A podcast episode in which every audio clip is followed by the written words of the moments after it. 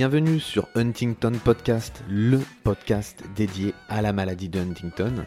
Je suis Thomas et je vais à la rencontre des personnes inspirantes, malades, aidants, porteurs, personnels du corps médical pour nous aider à comprendre et à mieux vivre avec la maladie. Tous nous expliquent avec quel regard ils avancent et continuent dans la vie.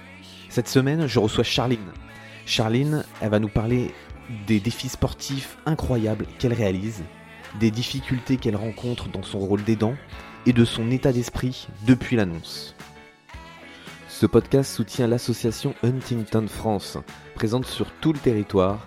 Elle s'occupe de faire connaître la maladie, de financer la recherche médicale et d'accompagner les malades et leurs familles dans toutes les étapes. Je vous conseille vivement d'y adhérer si vous voulez recevoir les dernières actualités.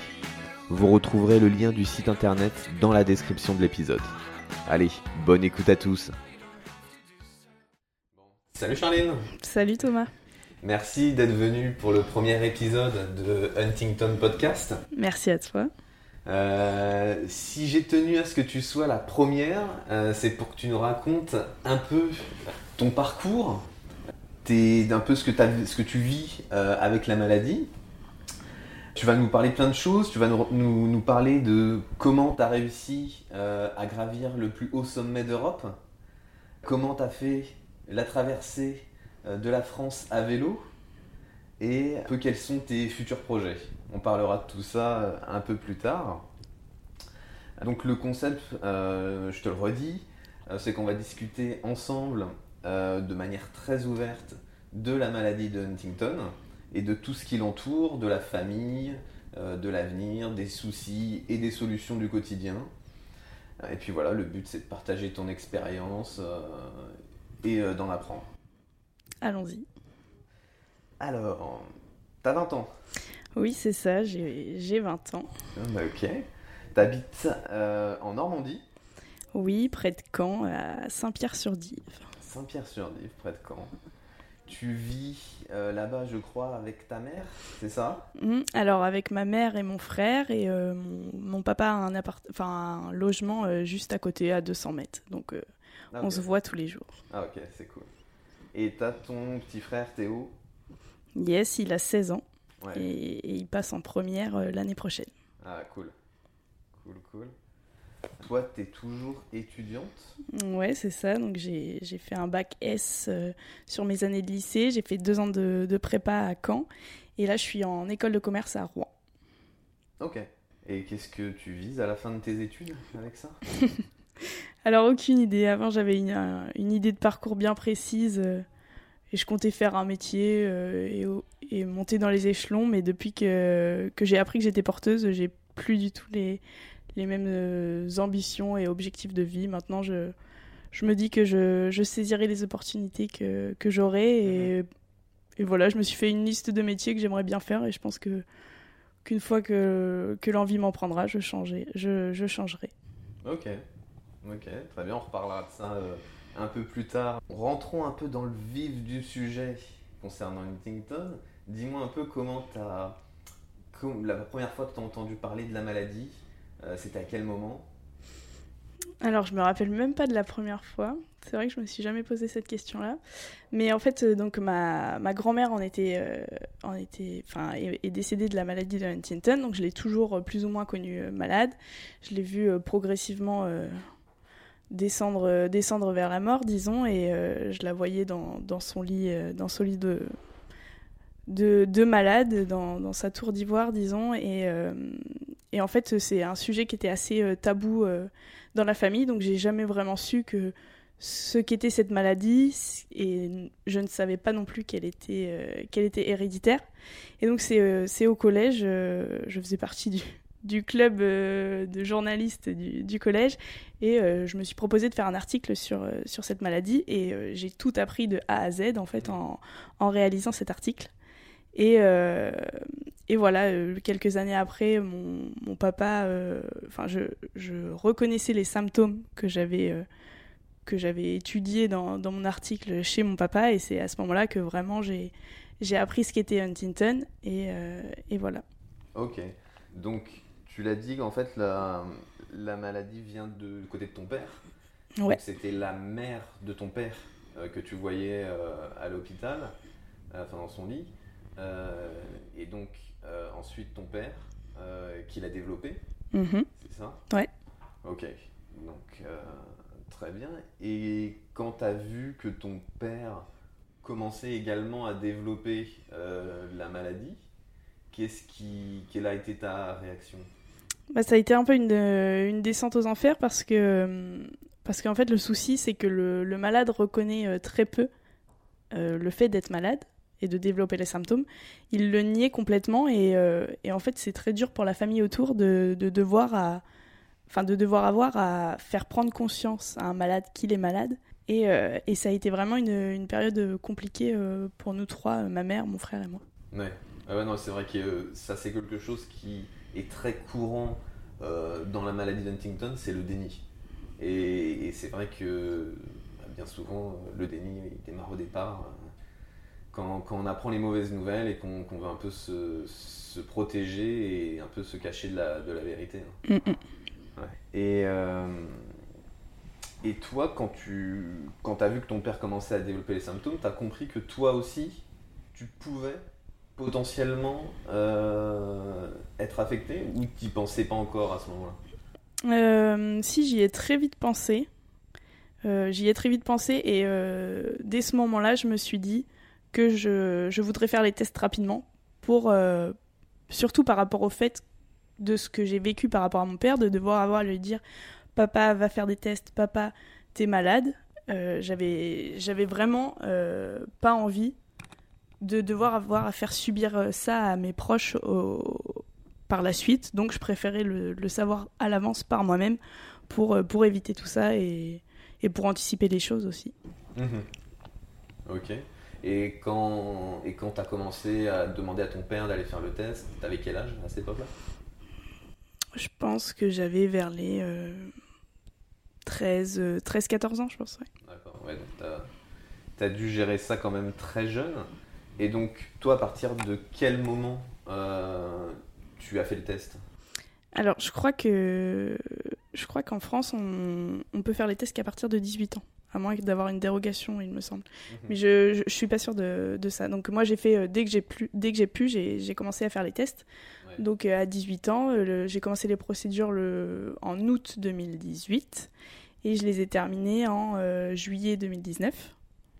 Donc, euh, Donc, 11 mois. ouais, pratiquement un an. Ouais, c'est ça. C'est assez long, mais après, euh, je sais pas comment ça s'est passé euh, pour euh, toi, Thomas, Mhm. mais c'est des mesures. euh, Enfin, je trouve que c'est un système assez bienveillant. C'est c'est pour euh, pour nous protéger, pour être sûr euh, qu'on soit bien apte à recevoir euh, ces résultats. Donc, euh, j'ai j'ai trouvé le processus assez euh, assez bien fait. Mhm. Et justement, parle, parle, euh, parle-moi un peu plus du, de toi, comment tu as vécu le, le truc. C'est-à-dire que tu appelles, un hôpital et tu leur dis je veux faire le test. Alors oui, c'est ça. J'ai appelé le, CHR de Caen euh, pour prendre rendez-vous avec une généticienne. Donc euh, j'ai eu mon rendez-vous le 24 août euh, 2018. Euh, et à ce moment-là, en fait, moi je pensais, je pensais que j'allais arriver, qu'on allait me faire la prise de sang et qu'on allait me donner le résultat. Je connaissais pas du tout la procédure. Et, et donc là, elle m'a dit non, non, il faut d'abord rencontrer un psychiatre, un psychologue et un neurologue, et après on pourra faire la prise de sang, et encore après on pourra avoir les résultats. Donc là, ça m'a un peu désespérée parce que moi j'avais envie de savoir tout de suite, mais, euh, voilà, je me suis pliée aux règles et euh, j'ai pris euh, ces différents rendez-vous. Et, en fait, ça a été plus compliqué que ce que je pensais parce que il faut avoir l'accord de ces trois spécialistes, psychiatre, neurologue et psychologue, pour pouvoir accéder aux résultats. Et si l'un des trois met son veto, on ne peut pas en bénéficier. Et, euh, et du fait de mon, de, de mon jeune âge, euh, le- ces, ces spécialistes étaient plutôt contre le fait que j'obtienne ces résultats. Euh, parce que en fait le, le risque après ces résultats c'est que la personne stoppe complètement sa vie et, et voilà fasse, fasse une dépression et donc j'ai particulièrement avec la, la psychologue je me rappelle j'ai bataillé pour lui dire que je voulais absolument le savoir Et, et donc au final, j'ai réussi à avoir leur accord à tous les trois. Mais, euh, mais voilà, ça a été difficile, mais, mais c'était bienveillant, donc, euh, donc euh, aucun souci. Et finalement, donc j'ai j'ai par la suite fait la prise de sang. Euh, Une prise de sang qui est tout à fait classique. C'est une prise de sang qui dure deux, deux secondes et. oui, prise de sang tout à fait classique, mais bon, on connaît, c'est j'ai fait un malaise juste après cette prise de sang. Ah. Je pense que, je pense que l'enjeu était là. Et, euh, et ensuite, j'avais rendez-vous le, le 10 juillet, donc pour, pour l'annonce des résultats. Donc j'y suis allée avec, euh, avec une amie, euh, enfin la, la mère de mon ex petit copain. Je voulais pas y aller avec ma mère parce que je sentais que que ça serait trop dur à vivre euh, pour elle et j'avais besoin de, de quelqu'un qui tienne le coup au moment où j'aurais les résultats. Mhm. Et, euh, et voilà, il n'y a pas du tout eu de suspense. hein. Euh, On, je suis arrivée, euh, on n'a pas fait un roulement de tambour. hein. Elle, elle a directement été droit au but en, en, en me disant que j'étais porteuse. Mhm. Et, et voilà, je pense que j'étais prête à, la- à, à recevoir la nouvelle parce que j'ai enfin, je suis pas tombée de ma chaise. quoi. Je, je- j'ai bien euh, subi, euh, subi la chose, mais, euh, mais ce qui a été dur après, c'est ça a été de, de retourner voir ma mère et mon frère, de leur annoncer, d'aller voir mon Et- père et de lui annoncer. Est-ce que quand, quand la, c'est la généticienne et la psychiatre, euh, je crois, qui te l'annoncent C'était alors il y avait une autre- euh, il y avait la généticienne et une psychologue, mais que j'avais encore euh, jamais rencontré. D'accord Donc logiquement, quand ils te l'annoncent, euh, ils t'expliquent aussi, ils te répètent euh, que tu es porteuse, mais que tu n'es pas malade. Oui, oui, il y, a- bien eu ce, ce processus où on m'a expliqué tu es porteuse mais pas euh, malade, donc euh, ça, va se déclencher mais on ne sait pas quand. Et, euh, et après, voilà, il y a tout ce discours sur le fait que la, science avance et qu'il y a beaucoup d'espoir. Ils m'ont donné aussi des contacts d'associations sur, Paris, des, contacts de médecins. et, voilà, on n'est pas du tout lâché dans la nature. Je regardais j'ai regardé plusieurs. Plusieurs petits euh, films euh, sous forme de, de documentaires de gens qui ont appris qu'ils étaient malades, Ouais. pas du tout de cette manière-là, très euh, violemment et, et justement un peu lâchés dans la nature. Mhm. Ça ça n'a pas été du tout mon cas, j'ai été très bien suivie et je- j'en ai pas un mauvais souvenir de, de cette annonce. Donc je pense que là-dessus j'ai été pas mal euh, épargnée. Très bien. Mais et tu trouves pas que un an, c'est long entre le moment où tu veux savoir et le moment où on te donne la réponse? Parce que pendant un an, t'étais dans quel état d'esprit Oui, c'est vrai que c'est long, surtout qu'en un an il se passe euh, il se passe beaucoup de choses, surtout que c'était mon année de ma dernière année de prépa, donc euh, mon année de concours, donc gérer euh, la pression des concours et la pression des résultats en même temps. Et d'ailleurs, j'ai eu les résultats de mes concours le lendemain des résultats de la maladie. Donc, j'ai fait un package. Mais euh, donc oui, c'est c'est vrai que c'est c'est long comme procédure, mais je pense que c'est nécessaire pour pour être bien sûr qu'on qu'on veuille les recevoir, parce que euh, il pourrait y avoir des gens qui se disent sur un coup de tête, ok, je veux je veux je veux recevoir ces résultats, mais en fait euh, c'est qu'une qu'une une impulsion, enfin comment on dit? Oui, oui, que sur un coup de tête, Sur un coup de tête, ils, ils veulent le résultat, mais ils sont pas encore prêts à Exactement. la suite, à l'après-annonce. Donc je pense que c'est un, c'est un temps nécessaire pour être bien sûr et, euh, et surtout ce qui est bien avec cette, euh, cette procédure c'est qu'on peut la repousser. J'aurais très bien pu dire le jour même euh, je veux pas recevoir ces résultats, je viendrai les chercher dans 5 ans euh, Mhm. et euh, ça c'est tout à fait possible, ils, sont- ils, ils sont stockés et restent disponibles quand, quand on le souhaite. Ouais, ouais, ouais, ça c'est très très bien. Euh, et donc toi, t'as pas du tout regretté, une fois d'avoir eu la, la réponse, je veux dire, il n'y a eu aucun regret de, de ta part de te dire, ah bah, on m'a quand même annoncé une mauvaise nouvelle. Si ça se trouve, j'aurais vécu mieux sans, sans avoir cette réponse-là. Ah non, non, il n'y a jamais eu aucun regret. Enfin, je pense que j'avais besoin de cette nouvelle pour, euh, pour finir mon identité un peu. Je pense que j'attendais euh, j'attendais qu'on m'annonce euh, qu'on m'annonce la couleur et au- aujourd'hui je me définis enfin ça fait partie de moi, je me définis par rapport à ça et jamais j'ai regretté d'avoir ces résultats. Oui, Parce que maintenant, tous les choix que tu fais dans ta vie, sur tous les sujets, hein, même les plus anodins, il y a quand même ça qui rentre en jeu. Où tu te des fois, tu, te poses, tu dois te dire, euh, tu dois te dire, est-ce que j'ai envie de faire ça ou est-ce que j'ai envie de ça? Et tu te dis, bah, pff, la vie elle est trop courte, euh, ouais, on le fait ou on le fait pas. Ouais, ouais, c'est ça, c'est exactement ça. C'est que, voilà, ce, ce gène, j'y pense quand même euh, tous les jours, sans exception. c'est, ouais, comme je le disais, ça fait partie de moi, donc ça fait Mm. partie de tous mes choix. Et même si, euh, si des fois j'y pense pas, c'est, inconscient. euh, ça, c'est c'est devenu. euh, Enfin, ça a forgé mon, état d'esprit aussi. euh, je pense que je réfléchis pas toujours directement par rapport à ça, mais instinctivement, il y a, ça, y derrière. Mhm. Pour finir là-dessus, une dernière chose, est-ce que, l'annonce pour toi euh, n'a pas changé ta façon de voir l'avenir, mais à plus long terme? Parce que ça te l'a changé à court et moyen terme, on va dire, ta façon de voir les choses. Mais est-ce que euh, plus tard, pour, ça t'a pas changé ta vision de, de, je sais pas, de créer une famille, d'avoir des enfants, euh, d'avoir un, un chien Renault Espace et, euh, ta maison avec un jardin euh, Si, alors totalement, et c'est vraiment. je pense que c'est une question et qui. Enfin, ce sont des questions qui, qui me trottent dans la tête depuis cette annonce et auxquelles je, je trouve pas de réponse. Je me demande souvent si ça vaut le coup, en fait, de, de créer quelque chose, de fonder une famille, de me poser avec quelqu'un, d'avoir des enfants, sachant que, que je vais partir et que eux resteront. Et, euh, et oui, à ça, j'ai pas, de- pas de réponse. Et Mhm. donc, j'en avais parlé avec un, un psychiatre qui, euh, qui me suivait. Et euh, lui m'avait répondu que euh, qu'il fallait pas se sacrifier comme ça et qu'il fallait penser à soi et, et à vivre les choses qu'on avait à vivre. Mais enfin, sur le moment, je crois que sa réponse m'a rassurée. Mais après coup, je pense que je pense pas que ça soit la, la bonne réponse. Enfin, c'est un raisonnement un peu égoïste de, de faire ça. Donc, euh, donc au final, j'en reviens au, au même point de départ et je, je trouve pas la réponse à, à cette question. Pour l'instant, c'est encore un peu trop tôt. Après, c'est moi, je vois, je vois la chose un peu comme euh, comme ces- toutes ces choses-là, de- un peu les, les projets que tu projettes à long terme où tu te dis, bah, je veux créer une famille, j'aimerais habiter à tel endroit, j'aimerais faire tel boulot. Euh, je me dis finalement, ça c'est un peu un résultat. Euh, c'est un peu le résultat qu'on aimerait avoir euh, de, sa, de sa vie. Quoi. Et moi je me dis, je vois plus le truc comme j'essaye de profiter du chemin qui m'emmène vers ce résultat, mais si ce résultat, j'y arrive pas, je me dis que au moins j'aurais profité du chemin, j'aurais profité du parcours et que je me serais pas arrêté. Tu vois, parce que voilà, après c'est des choses qui sont très personnelles. Euh, Il n'y a pas de bonne ou de mauvaise réponse.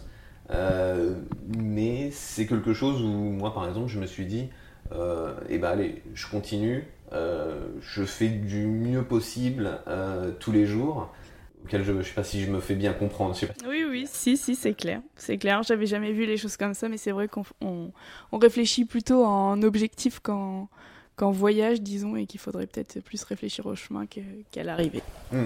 ouais ça c'est des voilà des choses très personnelles mais c'est là où c'est intéressant et ben justement d'échanger avec d'autres personnes qui ont peut-être réfléchi à ça euh, plus ou avant ou voilà. Et c'est vrai que ça nous permet de, de se faire une idée aussi d'avancer dans, dans cette idée là ok. Euh, pour continuer on va continuer un peu avec euh, ton père ton Mhm. papa Euh, comment il va aujourd'hui? Bah, il va bien, donc il est, il est encore en activité. Ouais. Il est agent d'entretien dans le, dans le lycée dans lequel il a toujours, euh, il a toujours travaillé. Donc, euh, initialement, il était chef cuisinier dans ce, dans ce lycée. Puis, une fois qu'il a développé les premiers symptômes, il est passé cuisinier, puis magasinier. Il a été ensuite euh, déchu de ses fonctions pendant, pendant neuf mois. Et là, il est, euh, du coup, il est agent d'entretien et d'espace vert dans ce lycée. Donc tant qu'il est en activité, je dirais euh, que, que ça va parce que il a besoin de s'occuper, de voir du monde, d'avoir une vie sociale. Mais, euh, mais voilà, je pense que le, le jour où ça, devenir, ça va devenir plus compliqué, c'est le jour où, où on, on l'enlèvera de, de ses fonctions. quoi. Mhm. Il a quel âge ton père? Il a 48 ans là depuis euh, quelques semaines. Ok. Et donc là, ça fait. euh, ça va faire quoi? 6-7 ans? Que- Ouais, qu'il a développé, qu'il a commencé à développer les premiers symptômes ouais c'est à peu près ça. ouais. Et en 6-7 ans, tu trouves que ça avance comment? Euh, c'est vraiment très perturbant euh, cette maladie parce que des fois d'une semaine à l'autre on peut voir euh, on peut voir des changements donc euh, oui bien sûr je, je trouve que ça va à une vitesse une vitesse grand V initialement c'était c'était juste des petits des petits mouvements involontaires des des, des colères des oublis mais euh, mais très vite euh, ça ça atteint la parole la marche Et, euh, et voilà, maintenant, ça se répercute sur tous les, les gestes du quotidien et jusqu'au plus, au plus anodin. Là, par exemple, par rapport au ménage dans, dans sa maison, la conduite, parce qu'il conduit encore. Mhm. Euh, donc, euh, donc oui, c'est vrai que c'est, assez difficile à vivre parce que bon, il arrive que, que je puisse pas rentrer pendant plusieurs semaines à la maison et la, la fois où je reviens, euh, je, je découvre un, un nouveau symptôme euh, qui s'est euh, qui s'est développé ou, ou accentué. Mhm. Bon, après, il faut savoir que dans la maladie, il y a des, il y a des symptômes euh, qui vont se développer plus vite que d'autres symptômes. Et que des fois, euh, en fait, il n'y a, aucun- y a aucun malade qui se ressemble. Il n'y a aucun malade qui développe les symptômes à la même vitesse et de la même manière. Donc c'est ça qui est aussi un peu déroutant. Et, à mon avis, tu verras sûrement qu'il y a des fois, en trois mois, il va perdre énormément d'autonomie sur un symptôme. Et après, le symptôme, il va pas bouger pendant les six. Enfin, tu as l'impression, du moins, qu'il va pas bouger pendant les six prochains mois. Et après, il va commencer à reperdre un peu. En fait, c'est moi, c'est ce que j'ai eu un peu l'impression avec mon père, c'est que c'était par vague. C'est qu'il y a des fois, ça, plongeait très vite et ça remontait un peu ou ça se ralentissait fortement et ça replongeait encore après. Ouais, et j'ai l'impression aussi que ça dépend euh, de, de l'état d'esprit. J'ai l'impression que à des périodes où il a une baisse de morale, donc euh, typiquement les, les périodes de vacances quand il a pas d'activité et pas de vie sociale, euh, euh, j'ai, beaucoup de mal à le comprendre au niveau de son élocution. Il s'irrite beaucoup plus vite, alors que des périodes, euh, la période de chasse typiquement où il peut aller euh, se balader avec son chien et et, et lever du, du gibier, euh, cette période-là, à chaque fois, euh, bah voilà, il sourit, il est heureux, euh, c'est facile de le comprendre et il fait même des blagues. Donc euh, voilà. Mais c'est vrai que j'ai remarqué ça depuis peu. euh, cette maladie, elle se, elle se développe vraiment différemment selon les malades. Et je m'en étais rendu compte euh, le jour où j'avais, euh, où j'étais venue à l'association euh, faire euh, faire notre, euh, notre, petit, euh, notre petite réunion, euh, parce que la personne qui était là était très sociable, euh, n'arrêtait pas de parler, et c'était absolument le contraire de mon père qui, qui lui, dès qu'il peut, dès qu'il peut se taire, il, il sautait. Quoi. Donc euh, c'est c'est vraiment ça qui est, qui est typique euh, de, de cette maladie, c'est qu'elle elle se développe euh, très différemment selon, euh, selon les, les malades. Ouais, ouais, tout, tout, tout à fait. Euh, et donc c'est et c'est sûr- et c'est ça aussi qui, qui est très important aussi pour les familles ou les malades, c'est aussi d'aller voir euh, les autres parce que c'est là où tu te rends compte que bah exactement c'est ton voisin ne peut avoir la même maladie mais pas les mêmes symptômes, pas à la même vitesse. Il y en a un qui peut les développer à 40 ans, l'autre à 60. Il n'y a pas de règle en fait. La règle c'est qu'il n'y a pas de règle. donc euh, donc voilà, mais c'est bien de voilà, c'est bien aussi de voir autre chose et, et de pas garder ton, ton père comme seul exemple euh, de la maladie. Euh, je pense que ça c'est très bon pour le pour le moral de voir ça. Mm, oui, c'est vrai. Et est-ce que tu penses ton- que ton père, depuis qu'il a les premiers symptômes, il accepte la maladie? Enfin, tu m'as dit qu'il ne l'avait pas accepté au départ, mais là maintenant ça fait 6-7 ans. Il, son état d'esprit par rapport à la maladie, c'est quoi? Alors oui, donc c'est vrai que dans un premier temps, euh, c'était complètement le, le déni. Après, euh, ça a été l'acceptation du fait qu'il était malade. Mais euh, là, on est toujours dans la période qu'il n'accepte pas qu'il euh, qu'il ait besoin d'aide. Pour lui, il est malade, mais, euh, mais encore capable. Or, il y a plein de, il y a plein de choses qui deviennent de, de plus en plus compliquées, disons. Et, et je pense que c'est une atteinte à sa fierté que de déléguer, d'avoir besoin d'aide sur certaines choses. Et, euh, et ça, c'est très compliqué parce que mon frère euh, Théo et moi, on essaie de lui venir en aide sur, euh, sur plusieurs choses. Euh, donc administrativement, euh, sur l'aide à la maison. On aimerait pouvoir débloquer des aides pour le ménage, par exemple, ou pour faire à manger. Mais, euh, mais tout ça, c'est inconcevable pour lui qu'on qu'on puisse venir, lui venir en aide là-dessus. D'accord. Ça, il n'a pas encore accepté. Pas du tout. D'accord. Et est-ce qu'il est, suivi euh, dans un hôpital avec une neurologue? Euh, Est-ce qu'il prend des, est-ce qu'il a des médicaments pour, euh, pour l'aider des fois à se détendre un peu? Ouais, alors il est suivi au, au CHU de, de Caen. Donc euh, il voit un neurologue. Euh, et donc il a des, des médicaments pour, euh, pour comment atténuer les, les symptômes. Et euh, il a également des, des antidépresseurs parce qu'une des caractéristiques du coup de, de Huntington c'est quand même euh, la dépression. Et euh, il se fait également suivre euh, à Saint-Pierre-sur-Dive, là, là où on habite, auprès d'une orthophoniste. D'accord, ah, c'est bien ça. Ouais, deux fois par semaine. Et, et voilà, c'est tout. Mais à chaque fois qu'il faut mettre en place un nouveau spécialiste, euh, faut, faut batailler. Pour la neurologue, euh, pas pour la neurologue, pour la l'orthophoniste, il a fait, il a fallu faire des, des pieds et des mains pour qu'il aille la voir. Alors que là, il est, il est très content. Mais euh, je lui ai proposé il y a quelques années de d'aller voir un kiné. Ouais. Mais, euh, mais non, c'est. En fait, toute nouvelle donnée dans sa, dans sa tête doit prendre, je sais pas, un an, deux ans avant de, Ouais. d'émerger et de, et de se mettre en place. Donc là, si, euh, si on veut mettre en place une femme, euh, une femme de ménage à, à la maison, euh, je pense qu'il va falloir attendre un ou deux ans, mais Mhm. ça, ça va finir par, par se. Enfin, je pense qu'il il pourra finir par se faire à l'idée, mais il faut, faut, faut lui laisser le temps. Hmm, Non, mais c'est c'est vrai que c'est ça qui est, qui est un peu frustrant quand on est aidant. C'est que on, on veut aider, il y a la bonne volonté, il y a tout, on peut mettre en place, on peut faire plein de trucs.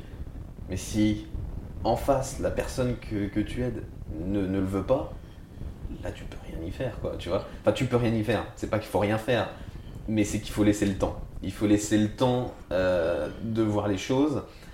Il faut y aller petit à petit. euh, et je suis sûr que c'était très compliqué pour lui d'aller voir. euh,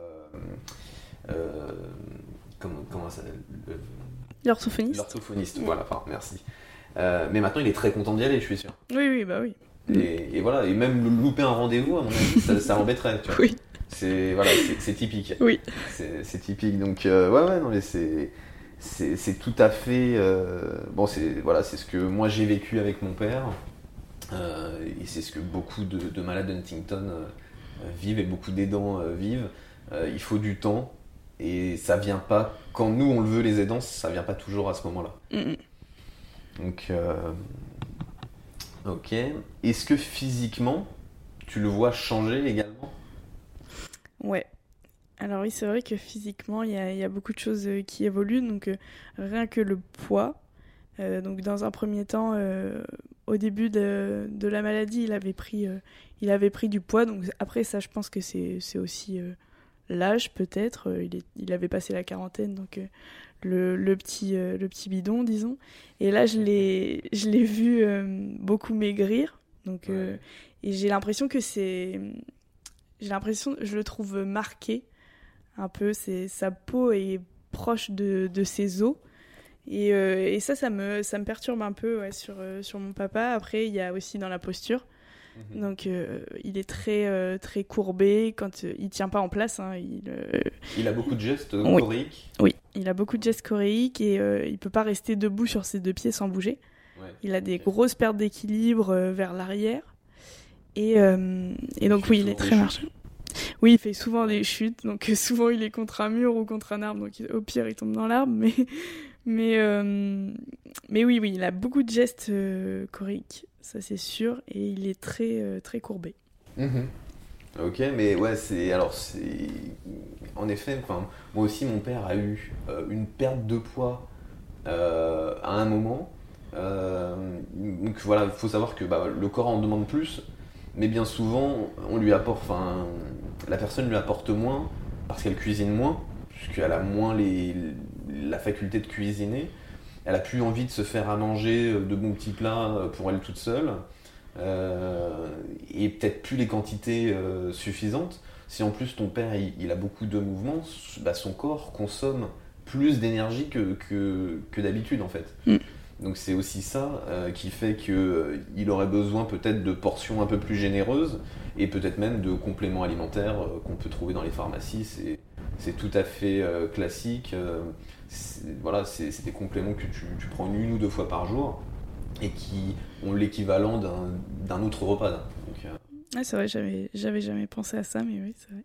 mais ça, ça généralement, t'en parles avec euh, sa, son neurologue.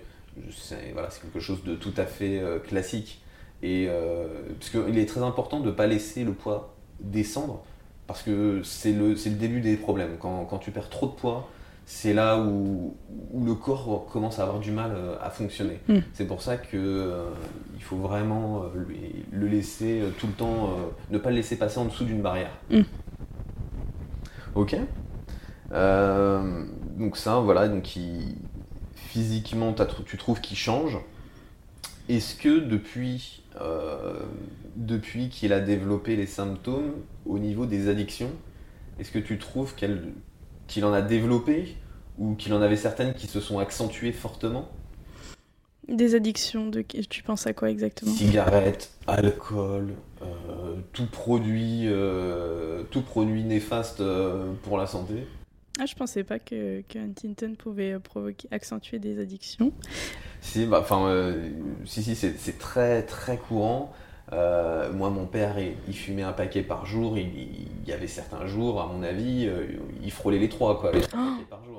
Et, euh, et voilà. Et en fait, je suis même pas sûr qu'il se rendait compte, hein, vraiment, véritablement, qu'il fumait. hein. Mais c'était aussi un- une occupation. Tu vois, Mm. c'était aussi une occupation. Et mon père, c'est pareil. Il, il avait, qui avait l'habitude de boire tout le temps un peu d'alcool. Il a fait un pic où il est monté très très haut dans la consommation d'alcool euh, pour un jour tout arrêter, arrêter alcool, cigarette du jour au lendemain. Aujourd'hui, il fume plus, il boit plus, euh, il a les poumons euh, et le corps d'un jeune homme de 20 ans. hein. Ah, c'est incroyable. Non, bah, pour mon papa, ça n'a pas du tout. euh, Le côté addiction n'a pas du tout eu lieu. Après, il n'était pas fumeur euh, initialement, donc peut-être que ça aide. Mais, mais c'est vrai que par contre, quand il a. Quand il a quelque chose dans la tête, c'est impossible de lui retirer. Et, Ça, ça s'est accentué. oui. Oui, c'était déjà le cas, donc c'est quelqu'un de, de très borné et qui, euh, qui euh, fonctionne un peu en boucle, disons, euh, quand, Ouais. quand quelque chose en- dans sa tête, ça en sort pas tant que c'est pas réglé. Et ça, ça, ça s'est largement accentué. Et à tel point que il y a, il y a quelque chose quand même qui m'a qui m'a marqué. C'est euh, c'est on devait on devait fêter mon anniversaire, euh, mes, mes 18 ans il me semble, et euh, et on a programmé ça euh, deux semaines avant. Et deux semaines avant, Ouais. il a installé la table. il a installé la table avec euh, les rallonges, etc. Parce que euh, voilà, ça lui, ça lui trottait dans la tête. Il, Mhm. devait, il avait ça organisé et euh, ça pouvait pas sortir de sa tête tant que, tant que ça prenait Ouais. pas place dans le salon. Quoi. Ouais, ouais. ouais, ouais, puis il se sentait peut-être de le faire à ce moment-là. Il avait l'énergie euh, aussi. Et ouais, c'est. Mm. Donc euh, pas addiction, mais, euh, mais oui, borne, euh, enfin borné Ouais, quoi. ouais, D'être plus, un peu plus têtu, un peu Mm. plus. de s'arrêter sur certains sujets. euh. Mm. Ouais, ouais, ok, ok, très bien, cool. Euh, on va passer à un peu au quotidien. Euh, Est-ce que tu peux nous expliquer un peu comment tu t'organises euh, aussi bien euh, pour l'aider lui que pour toi? Comment tu, comment tu vis maintenant euh, avec tout ça? Alors euh, moi je suis en, du coup je suis en études à Rouen donc je suis je suis pas du tout là la semaine, je rentre que le week-end et, euh, et je passe euh, donc le, samedi et le dimanche. Sinon toute la toute la semaine c'est plutôt mon frère qui qui qui va le voir et qui l'aide. Donc moi je suis je suis pas très présente disons au quotidien pour mon père, mais mon frère passe tous les, tous les jours le voir. Il y a aussi. euh, donc mes parents sont séparés, mais euh, ma mère reste quand même très présente euh, administrativement s'il a besoin. Là, euh, pour sa, pour sa déclaration d'impôt, typiquement, il y, a, il y a quelques semaines, elle l'a elle pas mal aidé. Et, euh, et voilà, là, euh, il y a quelques jours, euh, il y a, Théo est passé faire du ménage chez lui. Donc, euh, donc voilà, c'est, il est encore assez autonome pour qu'on ait à vraiment l'épauler euh, euh, dans, ses, dans ses actes euh, vraiment euh, quotidiens. Les actes de la vie courante, comme se, se laver, Oui. euh, ce, ce- ce genre de choses. Oui, voilà. Aller aux toilettes, tout ça, tout ça, il, il peut encore le Il faire. peut encore le faire, mais, euh, mais mon frère et, et ma mère sont très euh, sont, sont présents tous les jours. euh. Tu, tu veux le, le coussin? Oh non, ça va, t'inquiète. Tu. Oh non, ça va, je gigote. Non, mais donc euh, du coup, ma mère et mon frère sont quand même très très présents quand, euh, quand il a besoin. Ouais, d'accord. Bon, c'est, c'est cool. En plus, vous habitez à 200 mètres. Enfin, ta mère elle habite à 200 mètres de, de ton père. Et c'est quand même bien qu'ils aient gardé de, de, une bonne relation. Euh, ça, c'est déjà, à mon avis, c'est cool et ça aide grandement. Oui, je pense, oui. Ok. Ton, donc ton, ton père, tu, tu m'avais dit qu'il était donc suivi euh, par un neurologue. Oui, c'est ça. C'est ça. Est-ce qu'il est voit quelqu'un, il voit autre chose, une, un psy- une psychologue, une psychiatre euh, Non. Non, le souci c'est qu'il refuse vraiment toute aide. Est-ce que son, son neurologue, il la voit souvent? Alors, euh, je sais qu'il euh, il le voit pour, euh, pour la prescription des, des médicaments, ça doit être une ou deux fois par an, je sais plus exactement la fréquence. D'accord, pour l'instant, il est à deux rendez-vous par an. Ok, très bien.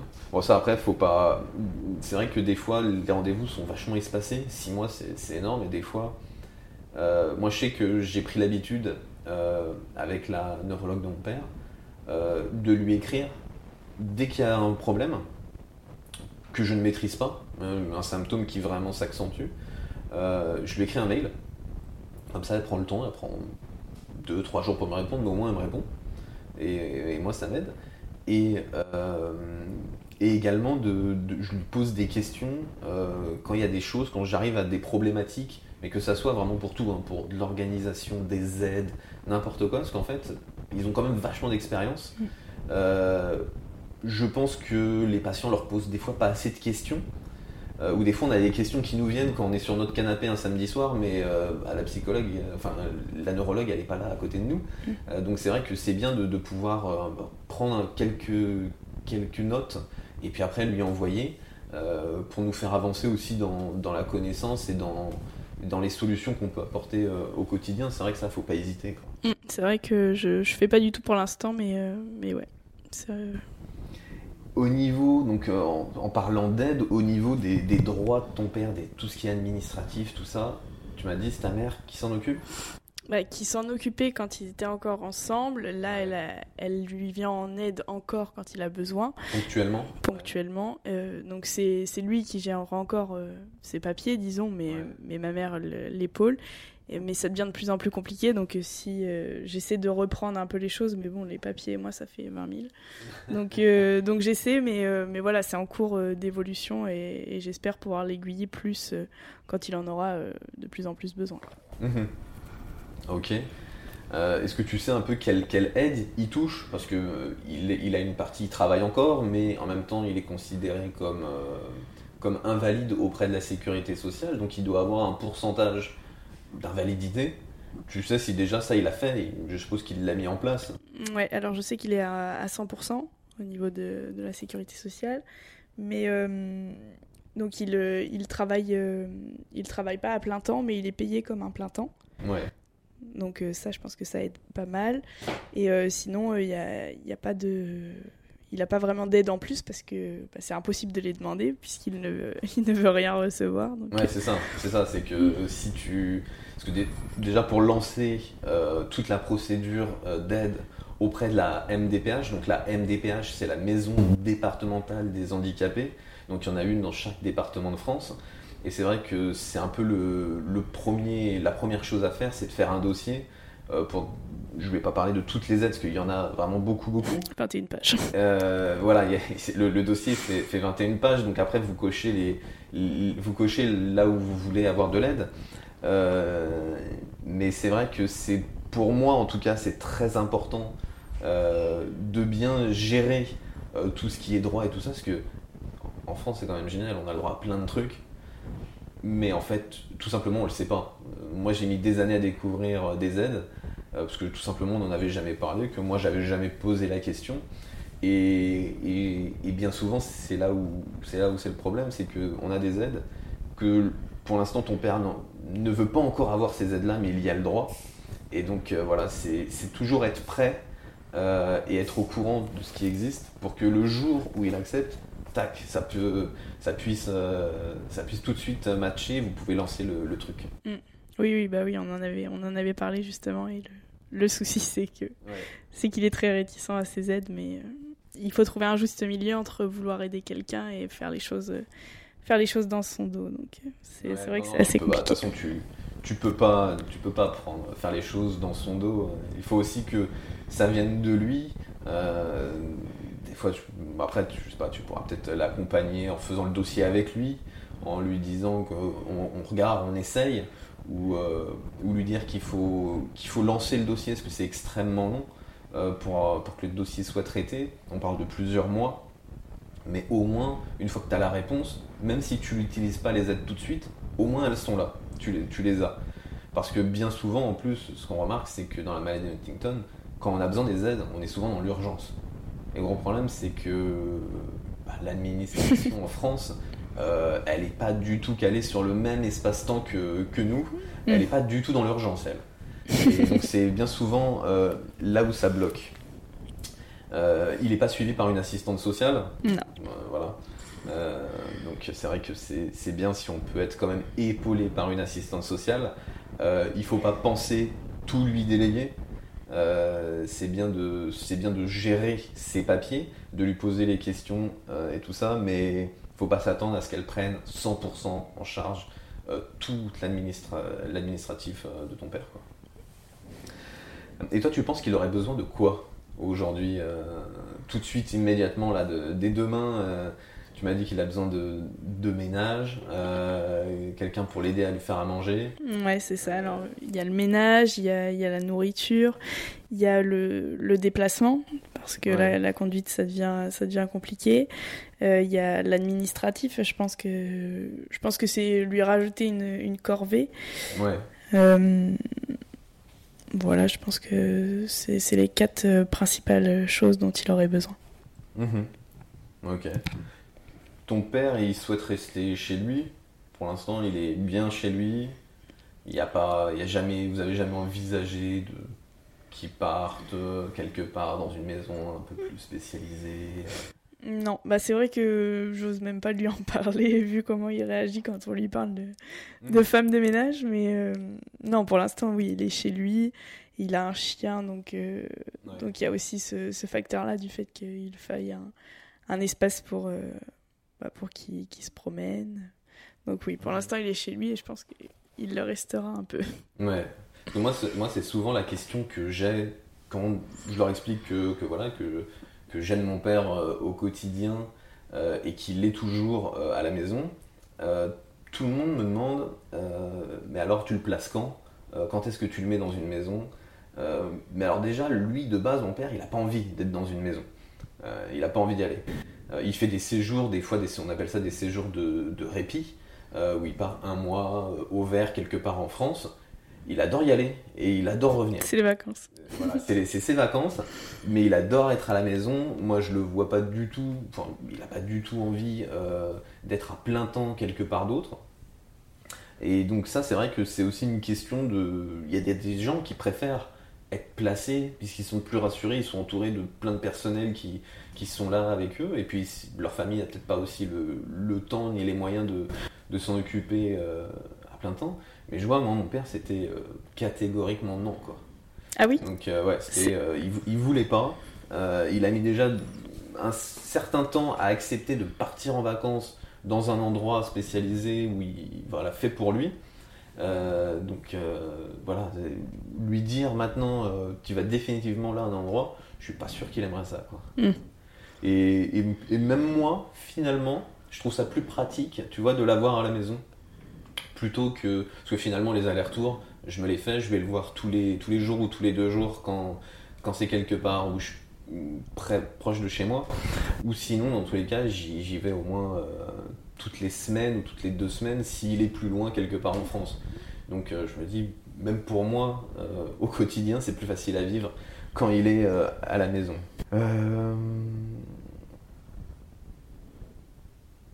Quoi d'autre? Maintenant, on va parler de tout ce qui est argent.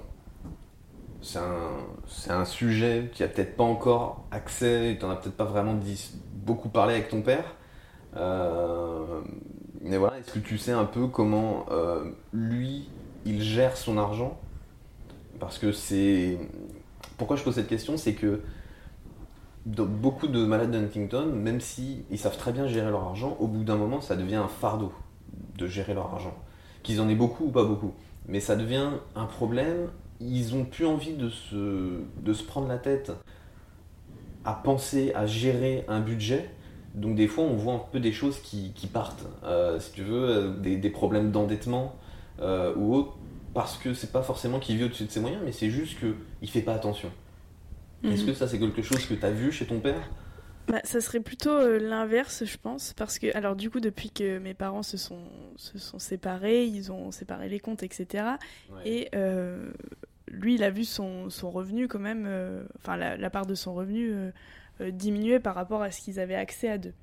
Et, euh, et très vite, euh, il s'est senti angoissé, parce que mon père, c'est un grand angoissé, par, euh, par l'argent. Et, euh, et toutes les dépenses, à chaque fois, c'est très calculé parce qu'il a, il a très peur d'être endetté, de ne pas Mhm. assumer un mois de de pas assumer un mois de, de vie quotidienne. Mais à côté de ça, des fois, il fait des dépenses complètement inutiles ou alors des dépenses, comment dire, enfin accessoires pour, euh, pour son chien, justement. Il, Ouais. il- il se met à dépenser beaucoup en se disant que c'est primordial alors que ça ne l'est pas. Et donc, euh, je pense qu'il a une part, par exemple, de son budget qui part dans, pour, pour son chien et tout ce qui entoure son chien, et pas pour des choses hyper nécessaires. Donc, c'est vrai que c'est très mal euh, mesuré, mais, euh, mais je pense qu'il finira pas du tout endetté parce que, oui, au contraire, il a, il a très peur de ne pas assumer un mois, euh, Mhm. de pas réussir à finir le mois. Quoi. Bon, c'est cool, ça c'est c'est déjà une bonne nouvelle. C'est Oui. c'est aussi pour toi peut-être un, un problème en moins. euh, parce que si en plus tu dois. euh, Enfin, moi je sais que mon père, je devais énormément le contrôler. euh, qu'il a eu, voilà, il a eu pendant ses premières années après les symptômes, il a eu des problèmes d'argent. Et ben, euh, au bout d'un moment, je lui ai dit un jour, je lui ai dit, bon bah, on arrête là. Moi, je, maintenant, je vais m'occuper de tes comptes. Je vais te donner une carte, une carte bleue avec un plafond. Euh, donc tu es, bloqué, euh, tu peux pas dépasser un certain montant de retrait, quelque chose qui était très bas. Euh, mais par contre, je m'occupe de tout le reste. Et donc c'est vrai que je me suis rendu compte, ça l'a tout de suite déchargé, il était très content de ça. Euh, ça lui a enlevé un problème. Et, depuis, on n'en a plus jamais reparlé. Et c'est tout le temps moi qui, qui ai géré euh, son argent. Et euh, voilà, il avait toujours accès, quand il voulait vraiment quelque chose qui sortait un peu de l'ordinaire, bon bah il me demandait et on allait l'acheter. Mais euh, pour lui, quand il devait aller acheter sa baguette, euh, son paquet de cigarettes ou autre, il, avait, il savait qu'il avait un petit budget journalier euh, qu'il pouvait dépenser. Mais c'était quoi les achats euh, compulsifs qu'il faisait? Bah, c'était, c'était par exemple pour, euh, pour de la nourriture ou, ou pour de l'alcool. C'est-à-dire qu'il allait, euh, il allait acheter une bouteille de vin qui était sûrement très bonne, hein, mais euh, une bouteille de vin qui était peut-être pas dans ses moyens. Euh, et puis au vu de, de la quantité qu'il buvait à ce moment-là, euh, voilà, c'était, c'était pas raisonnable. Euh, ou de la nourriture, euh, voilà, il- je sais pas, il a eu une période euh, où il mangeait euh, beaucoup d'hamburgers, il était fixé sur on était, euh, Addiction hamburger. McDo tous les jours à la maison. Et, euh, et si tu veux, McDo, c'est c'est pas cher véritablement. Mais si tu manges Mac- McDo euh, midi et soir 7 jours sur 7, en fait ça, fait, ça te fait un petit budget, surtout qu'il avait bon appétit, donc c'était pas euh, un ou deux burgers, c'était plusieurs burgers. Et, euh, et voilà, donc tu sais, t'arrives à, on va dire, je sais pas, t'arrives à 12-15 euros par repas.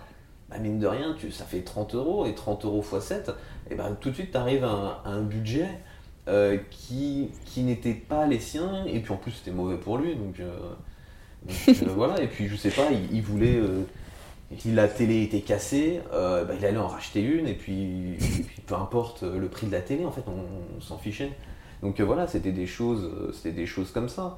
Après, euh, après ça va, il a été, euh, il a jamais fait de, de- de très grosses folies. euh, il n'a pas été un- faire un all-in au casino, euh, dépenser euh, tout son patrimoine. Donc euh, c'était pas ça, mais euh, c'est voilà, c'était plus le, le poids de la gestion quotidienne.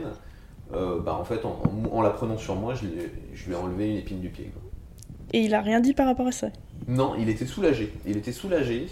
Euh, il était même content et, et voilà. On n'en a plus jamais reparlé à partir de, de ce jour-là. quoi. Ok. Donc, euh, et pour toi, l'argent, est-ce que tu y penses? Parce que on s'imagine que un jour, quand, euh, quand les symptômes vont arriver, tu n'auras plus la capacité de travailler, donc bah, plus le même revenu euh, habituel. Est-ce que toi, tu penses, est-ce que tu penses à mettre des choses en place pour faire que l'argent ne soit pas un problème euh, dans quelques années? Alors j'y ai jamais vraiment pensé et puis euh, moi l'anticipation. ouais.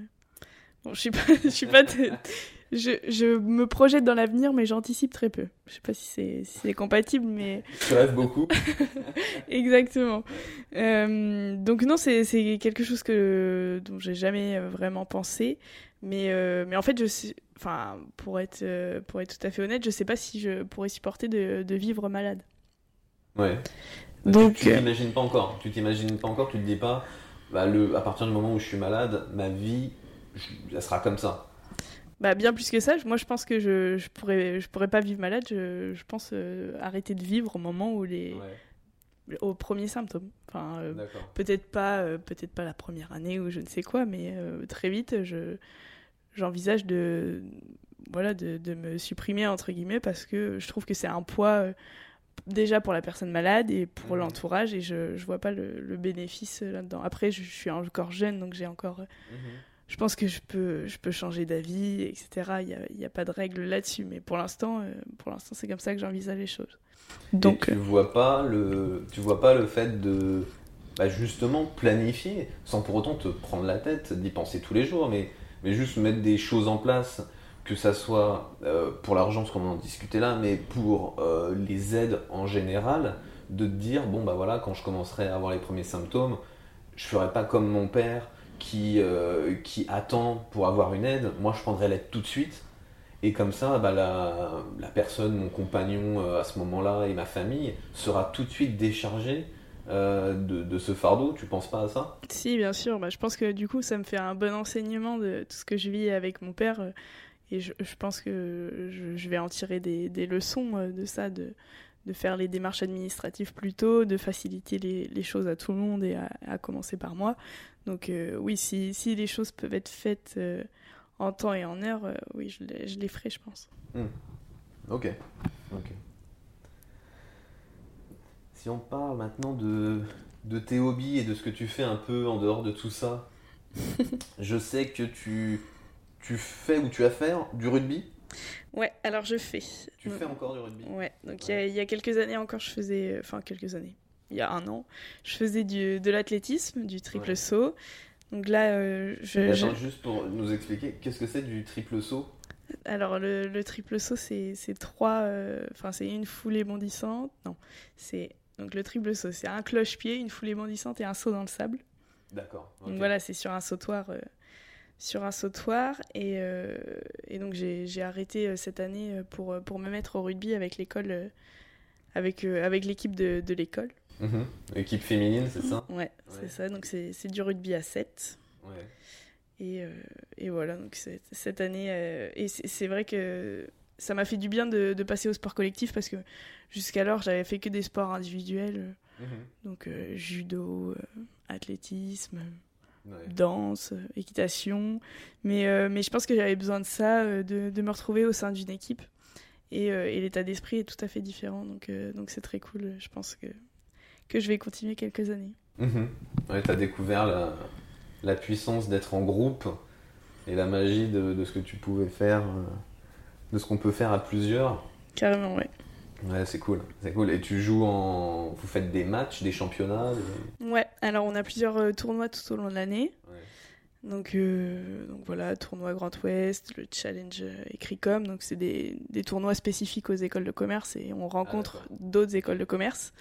Et, euh, et on fait aussi euh, la, le, le- enfin, un championnat, euh, championnat de toutes les écoles. Et donc euh, cette année, on s'était qua- on s'était qualifié pour les, les Final Six, mais euh, mais il y a eu le Corona, donc, euh, donc ça n'a pas eu lieu. D'accord, ouais. Donc vous étiez en, en route pour gagner, pour gagner un championnat et puis vous n'avez pas pu le faire. Exactement. Ok. Et donc là maintenant on va arriver au défi. Une année, un défi. tu peux nous expliquer un peu? Alors, euh, du coup, il y a, il y a quelques années, en, en 2017, je, je- je suis revenue de, de vacances euh, à la montagne avec une copine, Manon. Et, euh, et dans la voiture, sur le retour, j'étais complètement nostalgique de, de ce que j'avais vécu pendant deux semaines. euh, la montagne, les paysages, euh, coupé du monde, sans téléphone. Et, euh, et sur la route du retour, je me dis, euh, oh, je vais envoyer un message à Nicolas, donc un copain de papa, qui avait fait le Mont Blanc, mais un peu pour rigoler. hein. Je lui ai dit, euh, bon, euh, Nico, euh, est-ce qu'on fait le Mont Blanc l'année prochaine Il m'a répondu oui. Et voilà, et c'est parti comme ça. Et, Ouais. euh, et le, le projet a un peu mûri dans ma tête sur, sur mon année de prépa. Mhm. Donc, Et- quel âge à ce moment-là? Donc à ce moment-là, j'avais, j'étais sur mon année de, donc au moment de ces vacances, j'avais 17 ans. Ouais. Et, euh, et du coup, je, le, le projet a mûri dans ma tête. Euh, puis je me, je me suis dit, bah, je vais pas, je vais pas monter le Mont Blanc pour le monter. euh, Ça serait bien de trouver une cause. Ouais. Bon, la cause, elle, elle a été vite trouvée. Et, euh, et voilà, donc initialement, je, je comptais juste monter le Mont Blanc avec ma banderole et voilà, faire une petite photo en haut et, et, et c'est tout. Et en fait, là, je travaillais au centre de loisirs de, de Saint-Pierre-sur-Dive. Ouais. Et la- Barbara, la directrice, m'a dit Mais non, mais Charline, ouvre une cagnotte et c'est un truc, contacte la presse. Et en fait, je pensais pas du tout que ça marcherait et ça, ça a hyper bien marché. Donc t'as fait en fait t'as fait une cagnotte euh, un peu type litchi. Ouais, c'est Euh, ça. Une cagnotte litchi sur internet où tu partages sur tes réseaux sociaux, par email, enfin à tout le monde, à tous tes contacts que tu connais, et tu leur dis euh, bah voilà je vais je vais monter le Mont Blanc, euh, aidez-moi quoi, enfin aidez-moi, soutenez-moi. euh. Exactement, c'est comme ça que ça s'est passé. Et, euh, et en fait, je m'attendais pas à ce que ça fonctionne, mais ça, ça a fonctionné. Et, euh, et à l'issue de ce, ce défi, en fait, j'ai été. Enfin, ça m'a fait du bien d'avoir cette reconnaissance pour la maladie, cette reconnaissance tout court, euh, d'avoir réussi à faire quelque chose, parce que le, le souci, donc, comme on le disait avec cette maladie, c'est qu'on est quand même assez impuissant. On voit, on voit ses proches euh, bah, perdre en autonomie de, de jour en jour, et il n'y a pas grand-chose à faire, et je, je voulais euh, agir contre ça. Et, euh, et j'ai j'ai trouvé un moyen de le faire, et je me suis dit à partir de ce moment-là que qu'on pourrait, euh, que ça serait bien de, de continuer.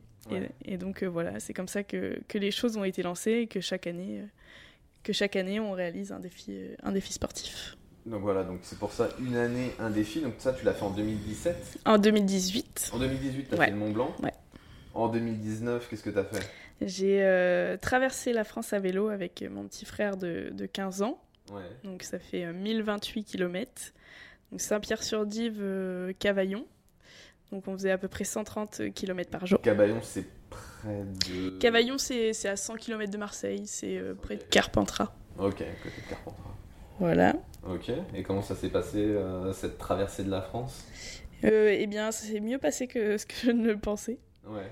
Parce que. euh, donc, alors, euh, 130 km, ça fait, ça, fait impressionnant comme distance, mais on n'avait pas de, de temps de, de temps de fixé. Donc, on partait à 8-9 heures le matin, on arrivait à 19 heures le soir. Euh, voilà, c'était c'était assez agréable. Et, euh, et en fait, l'avantage du vélo, c'est que c'est un, un sport porté. Donc, au niveau musculaire, c'est c'est pas aussi violent que la course à pied. C'est pas. C'est c'est assez. C'est assez supportable les, les douleurs entre guillemets qu'on avait à, à subir. Donc, euh, donc voilà, ça, a- ça a été une belle semaine. Il a, il a fait beau. On s'est fait accompagner les trois premiers jours par notre cousin, Ouais. notre grand cousin, et, euh, et les trois derniers par, euh, par Nicolas qui avait d'ailleurs fait le Mont Blanc, le Mont Blanc avec moi l'année d'avant. On nous a fait 106 jours, On a fait non parce que du coup il y a un jour où on a été tout seul. On a fait ça en sept jours. en 7 jours. Ouais. Ok, d'accord. Et, euh, et qu'est-ce qui se passe pendant ce que je, je me dis que les journées doivent être longues quand même sur un vélo Euh, tu, faisais, tu faisais combien par, par jour, tu m'as dit? 130 environ. 130 Ouais. par jour. Euh, donc ouais, donc tu, je suppose que tu étais content de t'arrêter le soir, de reposer tes jambes? Ouais, alors faut, faut savoir que le corps s'habitue très vite à, à l'effort. Donc euh, les trois premiers jours, ça a été, euh, ça a été un calvaire au niveau des, des muscles, du dos, des fesses. Euh, pour moi, des doigts, parce que les, les freins étaient plus loin. euh, Enfin, j'avais des trop petits doigts pour, euh, pour les freins. Ah ouais. Donc, euh, donc voilà, musculairement, les trois premiers jours, c'était difficile. Mhm. Mais après ces trois premiers jours, notre corps était complètement habitué à- au type d'effort. Et autant sur, sur les premières journées, on mangeait comme, comme quatre Ouais. parce que notre corps avait besoin de- d'ingérer de, la nourriture, du sucre, du sel. Euh, autant les, les journées d'après, on avait repris une, une alimentation normale. Donc ça, ça a été vraiment quelque chose qui nous a, qui nous a surpris. Mhm. Euh, la- L'adaptation qu'on a, qu'on a réussi à avoir euh, très rapidement. Après, euh, tous les soirs, il y avait, donc, il y avait notre maman qui gérait la logistique. Donc, donc on était à vide sur le vélo, on avait juste à nous porter nous et c'est elle qui, qui, enfin on se retrouvait le soir, qui elle montait notre campement, donc on était, on était complètement euh, Ah, léger. hein. Ah ouais, c'est clair. Mais euh, et voilà, et le soir, on se faisait masser tous les soirs. Donc ça, c'était la, la petite récompense du soir. Ah, C'était quand même une, une descente de, de luxe avec, euh, avec maman à la logistique et au massage. C'est ça. C'est cool. Et, euh, et alors, dis-nous, pour ça, c'était sur 2019 Mhm. et pour 2020, qu'est-ce que tu prépares? Alors le projet de cette année, c'est de faire Saint-Pierre-sur-Dive, Paris, euh, Ouais. en course à pied. Donc euh, il y a 200 km et on aimerait le faire en deux jours. Donc ça fait 5 marathons en, en moins de 48 heures. Ok. Et tu te sens prête? Oula Parce que 5 marathons en 48 heures, là, tu vas mettre ton corps à l'épreuve. Même si tu es, sportif, tu m'as dit que, euh, que la semaine dernière, à l'entraînement, vous aviez déjà fait un marathon pour voir un peu ce que ça te donnait. euh, et que c'était passé tranquille. Mm. Oui, alors bon, là, euh, quand je parle des défis qui sont passés, j'en parle avec un certain recul et maintenant qu'ils sont faits et qu'on a réussi, j'arrive à, à- à dire euh, si ça a été ou non. Mais il faut savoir qu'avant ces défis, je- j'emmenais euh, pas large comme Ouais. je n'emmène pas large aujourd'hui pour le défi à venir. Donc euh, oui, le, le corps va être mis à l'épreuve et non, la réussite n'est pas certifiée du tout. Euh, je j'ai aucune garantie qu'on qu'on puisse y arriver ou pas. Mais, euh, mais si j'en avais, de toute façon, ça serait pas un défi. C'est l'objectif aussi hein, de, de surprendre et de, de se surprendre soi-même. De se dépasser, euh, de pas s'arrêter aux distances euh, dans lesquelles on est confortable, de sortir un peu de sa zone de confort. Exactement, c'est ça. Ouais, ouais, c'est cool. Et donc là, tu as, mis la même chose en place, tu as fait une cagnotte? Euh, Yes. où on peut te soutenir? Ouais, alors j'ai mis en place, euh, j'ai mis en place une cagnotte. J'ai lancé, euh, j'ai lancé la petite vidéo de, de communication euh, la semaine dernière. Et donc euh, voilà, maintenant j'attends que, que ça prenne de l'ampleur. J'essaie de, de contacter les médias et puis euh, j'essaie, j'essaie de qu'on se fasse suivre pour, euh, pour donner de la visibilité à la, à la maladie. Et, euh, et là, de type, spécialement cette année, euh, contrairement aux autres années, on va, euh, on va mettre en place quelque chose pour qu'on se fasse suivre. Ouais. Parce que bon, pour le Mont Blanc ou même la traversée de France à vélo, c'était compliqué d'être suivi par, euh, par des gens qui veulent nous aider, nous soutenir, etc. Mais bon, là, sur deux jours de, de Saint-Pierre à, à Paris, c'est largement possible si, si les gens le veulent. euh, qu'ils nous suivent à vélo, en voiture, en course à pied sur 10 km, comme, Ouais. ils le, comme ils le souhaitent. Et ça va donner encore une autre dimension au défi, c'est que là, ça va être quelque chose de, de très euh, collectif. Et, euh, et même pour nous, je pense que ça va nous aider parce que bon, sur 200 km, le, le temps va être long, je pense, Ouais. et on a besoin de voir du monde, euh, discuter. Ouais, partager. Donc les gens peuvent venir courir la distance qu'ils veulent, vous accompagner. Euh, et puis le- la finale, l'arrivée se fait à Paris, Mm, Ouais, sur les champs de Mars. sur le champ de Mars, euh, en face de la Tour Eiffel. Euh, donc euh, voilà, donc il y aura une arrivée euh, donc, euh, où il y aura euh, beaucoup de gens, une, une petite foule pour, pour vous accueillir, vous faire la hola, vous acclamer. euh, Tête des stars. Telle des stars. Vous aurez peut-être droit au massage. euh. Ah, J'y compte bien. Et, euh, et voilà, donc euh, n'hésitez pas si vous voulez euh, aller euh, soutenir et courir avec euh, Théo euh, et Charline. Ok, très bien, cool. Euh, donc on où est-ce qu'on peut te suivre pour tout ça? T'as un Facebook, je sais Ouais, alors j'ai un Facebook et euh, un Instagram. Donc euh, les deux pages s'appellent On détonne contre Huntington. Ouais. Donc voilà, après pour chaque défi aussi, je mets en place un, un carnet de bord sur MyAtlas. Donc tout, de toute façon, tous les liens sont sur, sont, sur ma page, sont sur ma page Facebook. Et je remettrai les liens dans la description de l'épisode. Donc vous, pouvez, euh, vous pourrez euh, voir euh, tous tout, tout le- les réseaux sociaux de, de Charline et son site internet dans la description de l'épisode. Mm. Ok Très bien. Est-ce que tu as... Si c'est bon pour toi, on va, on va clôturer. Est-ce que tu voulais dire euh, quelque chose avant de avant d'y aller? Alors euh, oui, pourquoi pas, je, je pourrais faire part un peu de, de ma ph- philosophie de vie, disons, euh, concernant, euh, concernant la maladie. Ouais. Euh, je pense que le, le message que, que j'essaye de faire passer par rapport à tout ça, c'est pas tellement un, un message euh, pour la maladie, enfin pour lutter contre la maladie, mais plus pour, pour la vie en général. Je pense que chacun, chacun à son échelle a des, a des soucis, donc ça va de, de louper, louper son train à, à la perte de quelqu'un qui nous est cher, mais que le, le secret par rapport à ça et le secret pour euh, faire face à, à tous ces événements de la vie, c'est de prendre les choses comme elles sont et de, de s'adapter par rapport à ça. Et je pense que ça, c'est vraiment le, le secret du, du bonheur, euh, entre guillemets. Mhm. Bon, on restera sur ça. Merci Charline. Merci Thomas. À bientôt. Merci beaucoup à Charline d'avoir été la première à accepter de passer sur Huntington Podcast. Je vous rappelle que l'association Huntington France est là pour vous et que la meilleure manière d'être informé sur la recherche et la prise en charge de la maladie, c'est d'adhérer à l'association. Merci à tous et à bientôt.